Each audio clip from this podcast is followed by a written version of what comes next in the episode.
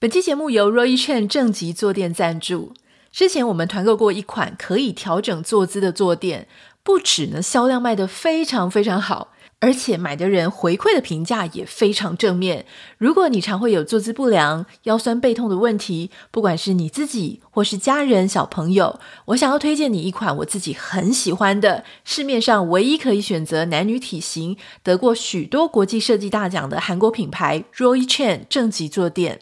它有独家的支撑设计，所以它可以让你坐起来会觉得，诶，后腰背有被贴合，有被靠到，坐垫也不会容易滑动，可以轻松不费力的维持正确的坐姿，跟你良好的体态。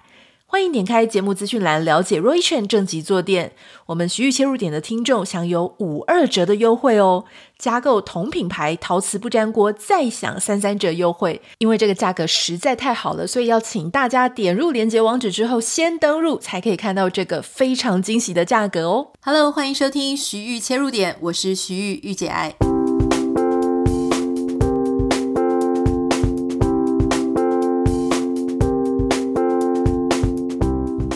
欢迎收听今天的节目。圣诞快乐！大家应该发现我们节目休息了两天哈，原因是因为其实圣诞节是美国最大最大的节日。那我们其实圣诞节也没有特别做什么，就是安安静静的在家看书啊、弹钢琴啊。在圣诞节圣诞夜的前一个晚上，那我有在脸书上面跟大家分享，就是我们有好几位朋友一起来我家。然后我们就准备吃的啊、喝的啊，然后大家吃吃喝喝完之后，还在家里打了马里欧的游戏哦，那觉得蛮开心的。那我们也走出去看看邻居的圣诞灯饰，因为我们家这个社区大家还算是蛮认真在装饰的，因为我们有比赛。那每年呢都会评选说啊最厉害的一户啊，或者是说哪一条巷子最厉害，所以你就会发现哦，好像一年比一年，好大家就更加的卖力。所以我们在吃完晚餐的时候，我们就有出去走一走，看一看，那再回来继续吃汤圆啊，然后再玩这个电动游戏，过得非常开心啊。其实我虽然是一个内向型人格，但我发现在美国。这几年哦，改变了我很多。就是我还蛮 enjoy 跟朋友在一起的。其实我觉得内向型的人不是不喜欢朋友，而是他不喜欢认识新的人啊。因为如果是跟熟识的朋友、多年的好友聚在一起的时候，我们就会觉得，因为大家都这么熟了，所以你就不会有心里那么大的压力，不用特别去取悦对方，不用特别去。磨合那一种陌生的感觉，像我一个好朋友跟我一样，他也是内向型的，他就有跟我说，有时候他会有点受不了啊。他也住在美国，他会发现他的小孩的同学的妈妈很喜欢每一次见面就要揪一些不认识的人、新的朋友来。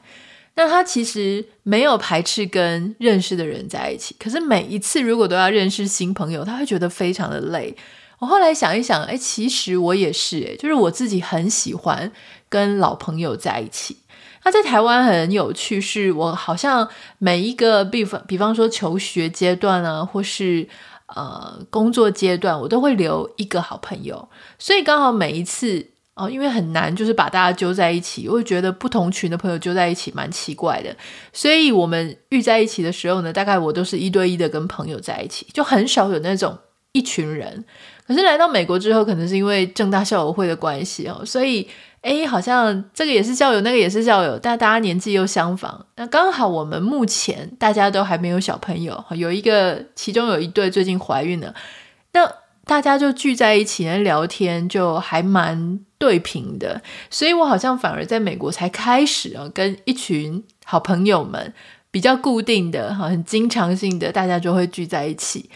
但我有一个朋友，他最近回台湾，他也发现说，在美国跟在台湾的人际交往这种社交有点不太一样。他说，在台湾呢，通常第一个比较少会去对方家里吃饭做客，通常如果相约的话，就是会约在餐厅。我觉得这原因很多啦，第一个可能是台湾的餐厅真的非常方便，而且非常便宜。与其你搞得自己哦，就是 要煮饭呐、煮菜啊，还要打扫家里、布置家里，非常的累。还不如就约在家里附近的咖啡店、好餐厅，餐厅吃完然后再续摊啊，去喝个咖啡什么的，好像方便很多，也不用花多少钱。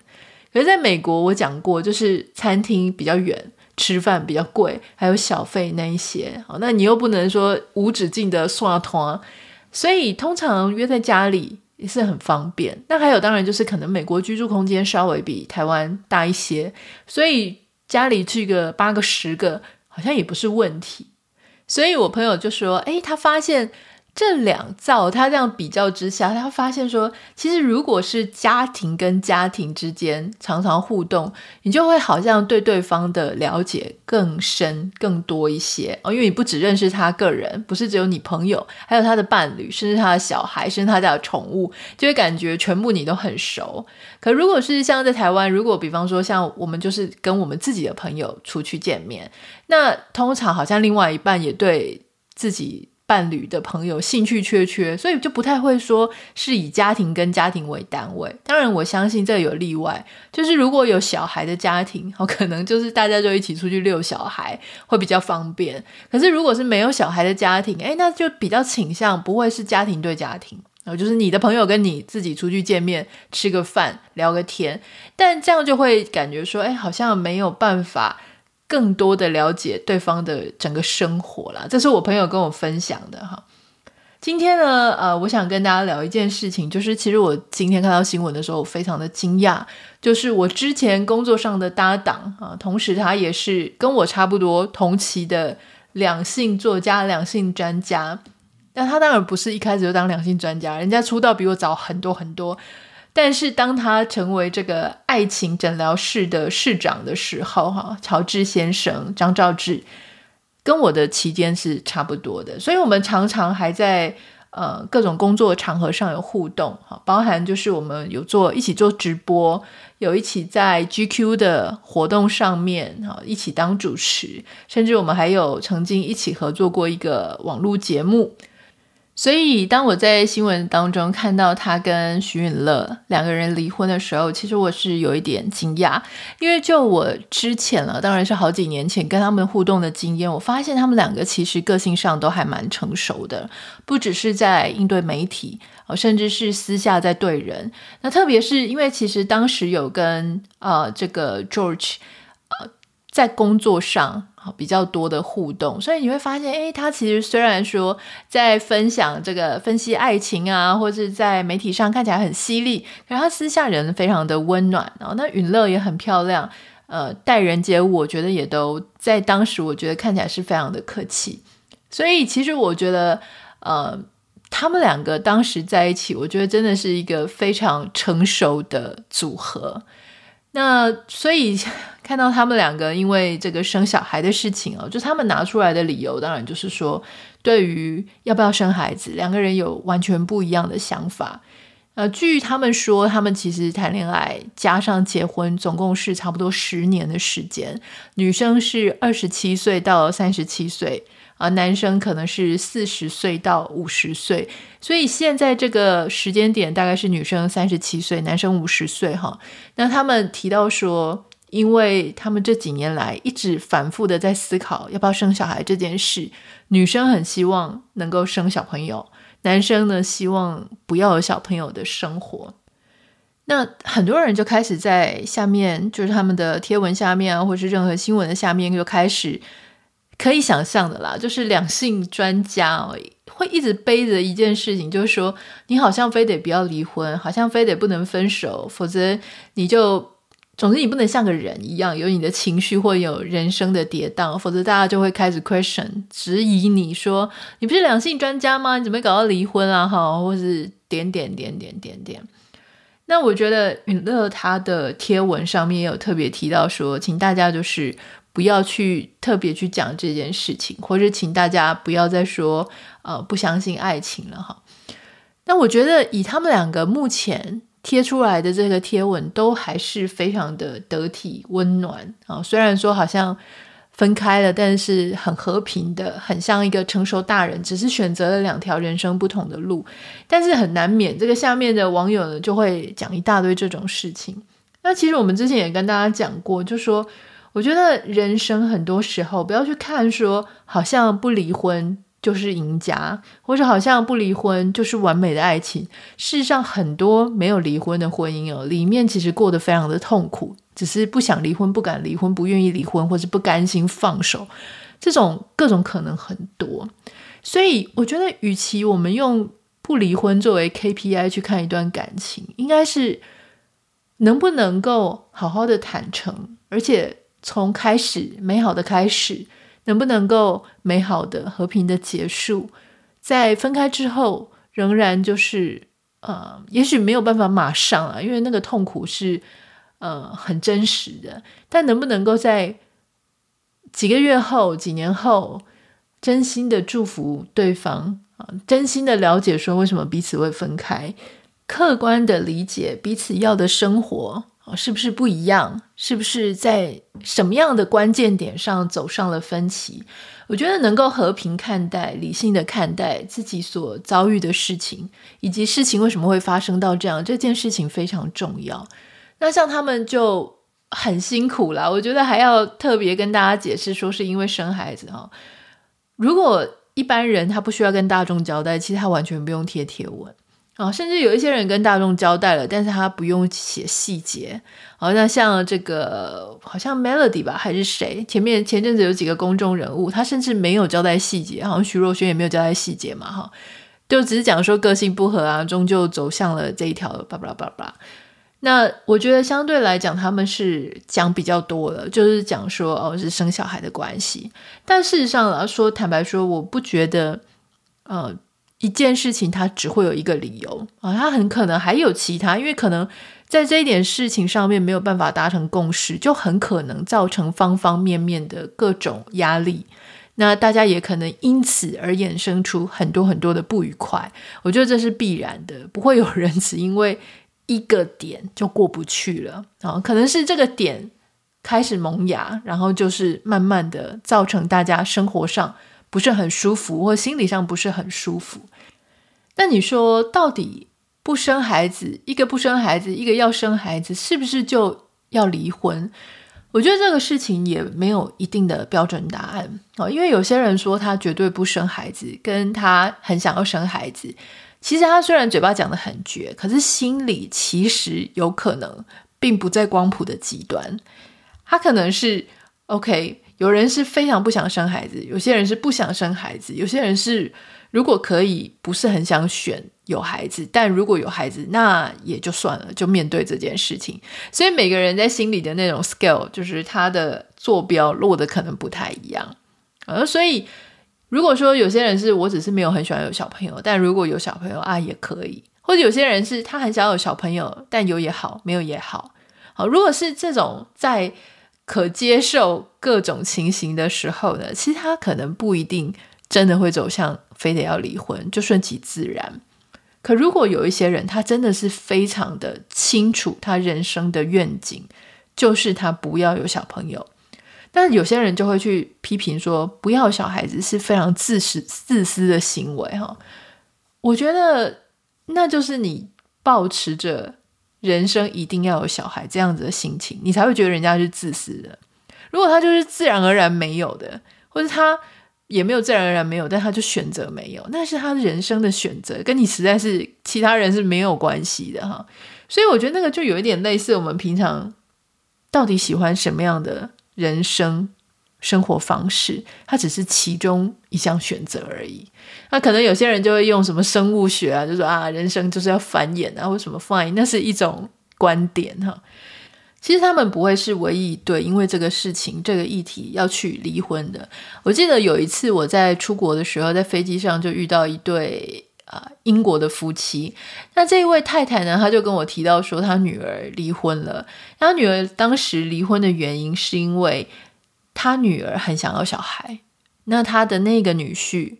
不太想要小孩。所以他们两个也是结婚了很多年哦，然后一直在磨合这件事情，因为总是觉得对方会为自己改变，总觉得说如果怀孕了，对方可能就会想要小孩。但是就是在这种，我感觉到你想要扭改、扭转我，或是你想要改变我，或是你想要偷渡这个概念到我们的生活里的时候，反而造成另外一个觉得精神很紧绷，觉得说我不是早就告诉你不要了，你为什么不尊重我？所以这种要不要生小孩的议题就会开始上纲，变成你尊不尊重我，或是我们两个有没有共识，或是都没有共识要怎么样有未来？那我们后面十年后、五年后、二十年后要怎么样规划？该怎么办？所以当时呢，呃，我记得这一位我在飞机上遇到的另外一位那个太太，她就跟我讲说，后来她女儿就跟她先生离婚了。离婚了之后呢，各自又找到了对象。那现在她女儿找到的这个第二任老公，哎，非常喜欢小孩，所以他们已经生了两个小孩，过着非常幸福快乐的日子。那另外一位就是她的前夫，那也找到了一位伴侣，也是跟她一样，哦，就不想要有小孩。但是在这个新闻里面，就还有很多人就会用后见之明啊，讲说：“哎呀，你们这个要小孩跟不不要小孩，是不是应该早一点就要有共识啊？结婚前就应该谈好了。”可是我觉得大家在谈这些事情的时候，常常都没有站在别人的立场。比方说，当他们当时认识的时候或结婚的时候，认识啊哈，女生二十七岁，男生四十岁，二十七岁的女生。大部分都跟你讲说，我没有很想要有小孩，或是有也好，没有也好，或者还没有想过这个事情。直到女生可能三十几岁啊，开始面临到说，哎，再不生，好像时间就会超过了，就会开始思考有小孩没有小孩这件事情对自己到底有多重要，是不是必然要生？哦，所以那个时候就会开始，你的想法跟你那个强烈的程度，就会跟你二十七岁的时候完全不一样。我还记得我二十七岁的时候就说，我死都不要生小孩，绝对绝对绝对不要。但现在呢，就会有一点松动，想说啊，如果有的话也可以。所以你看，他就是真的很确实的在改变你的想法。哦，那其实我看到相关的新闻报道呢，还有采访一位身心科、精神科的医生。这个医生呢，可能是被我只能这样想啊，就是他可能是被记者采访之后，就硬要讲出几个理由，所以他在分析这个乔治先生与乐他们的离婚啊，他讲说可能的成因有三个，然后。我先跟各位讲，我没有非常非常买单他的说法哈，但是我还是念给大家听一下。这位医生他就提到说，哦，可能成因有三个，第一个是还没有男生还没有准备好要定下来哈，想要像小飞侠彼得潘那样无忧无虑、无拘无束啊，因为这个当事人的心态还没有成熟到下一个阶段啊。第二种可能是男生可能本本身比较容易焦虑，担心自己当爸爸会做不好，就会造成困扰。有患者就医的时候呢，会提到说，哈，自己为担心未来儿子怎样，女儿怎样，所以就就是他的意思就是太焦虑了。第三点呢，就说可能男生就是单纯重心要放在事业或其他方面，还没有办法做这样的准备。我听到看到这样子的报道，说可能的成因有三个啊，我就不是很认同，因为其实你知道吗？我们有时候在专家或是咨商者，或是一些给理由的专家们，他们就是会过分窄化了各种可能性。我常常觉得说，你当专家之前，你先当一个人吧，就是你先当一个活在这个社会上的人。就说人是有不同年龄阶段、不同的状况，他有可能有不同的想法。如果我们就只是不顾整个社会脉络，然后我们就去谈说他为什么会这样哈？可能是他太焦虑、不够成熟，或事事业心太重。可是你有没有想过一件事情？就这个事件，男生现在是五十岁，五十岁他要不要当爸爸，跟三十岁要不要当爸爸，这个心情是不一样的。如果今天你在分析一个男生三十岁啊、四十岁啊，要不要当爸爸，也许刚刚那样子的讲法合理。好，就是很有可能。可是今天是一个五十岁甚至六十岁的男生，要不要当爸爸？他想的一定还有别的。例如说啊，五十岁的时候啊，我们可能人生到一个某一个阶段，有些人非常有钱，累积了很多财富。好，那你不用为整个退休的日子去烦恼。有一些人普普通通啊，他也许